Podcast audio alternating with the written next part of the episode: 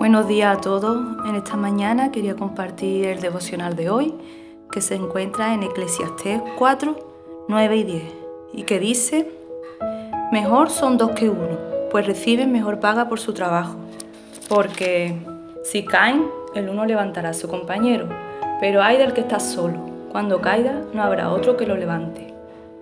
Aquí Dios nos habla de la importancia de no quedarnos solos, y es que una vez que hemos sido salvos necesitamos rodearnos de personas que puedan ayudarnos en nuestro crecimiento espiritual y de esta manera ser bendecidos.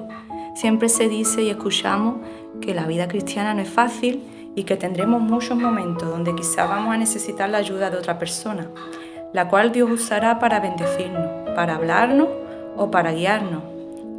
Dios nos hizo seres relacionales y con esa capacidad de poder compartir el uno con el otro el hombre o la, mujer que camina solo no puede llegar muy lejos y nunca alcanzará el propósito de Dios para su vida, porque no se puede estar solo mucho tiempo. No podemos avanzar si estamos solos y por lo tanto no creceremos de una manera sana y estable. Hay muchos ejemplos en la Biblia que nos muestran la importancia de las relaciones, de las relaciones de Dios con, su, con, con, su, con las personas las cuales son sus hijos y también las relaciones entre hermanos.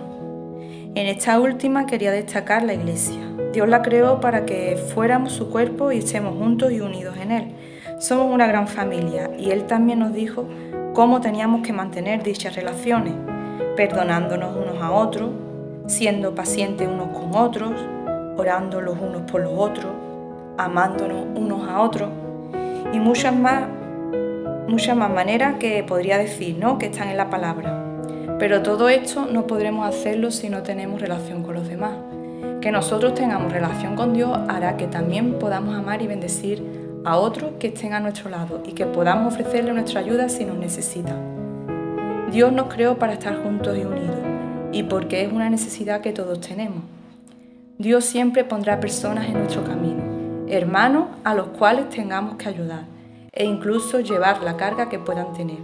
Y como nos dice en Gálatas 6.2, sobrellevar los unos las cargas de los otros y cumplir así la ley de Cristo. A veces tenemos hermanos que se encuentran en situaciones extremas de necesidad, de enfermedad, pruebas fuertes y duras. Y con la oración podemos ayudarles a sobrellevar estas cargas a veces tan fuertes que tienen que pasar.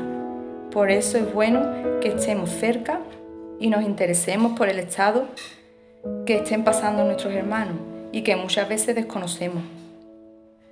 Cuando miramos y nos preocupamos y ofrecemos nuestra ayuda a otros, a través de la oración o también con cualquier otro tipo de ayuda, recibiremos también la bendición nosotros mismos y Dios se ocupará de nuestras vidas y de las necesidades que nosotros mismos tengamos. Y en Mateo 25:40 también Jesús nos dice que todo lo que hagamos a los hombres es como si, si se lo hiciéramos a Él. Y sería como una manera de mostrar, nuestro amor a, las personas, a, a nuestros hermanos y también a Dios mismo. Te animo a que puedas ayudar y sentir la necesidad que otras personas puedan estar pasando y que el Espíritu Santo nos haga sensibles para que podamos discernir cada situación que puedan estar pasando nuestros hermanos y así poder ser usados de la manera que Él quiere. Que Dios bendiga mucho en este día y un abrazo para todos.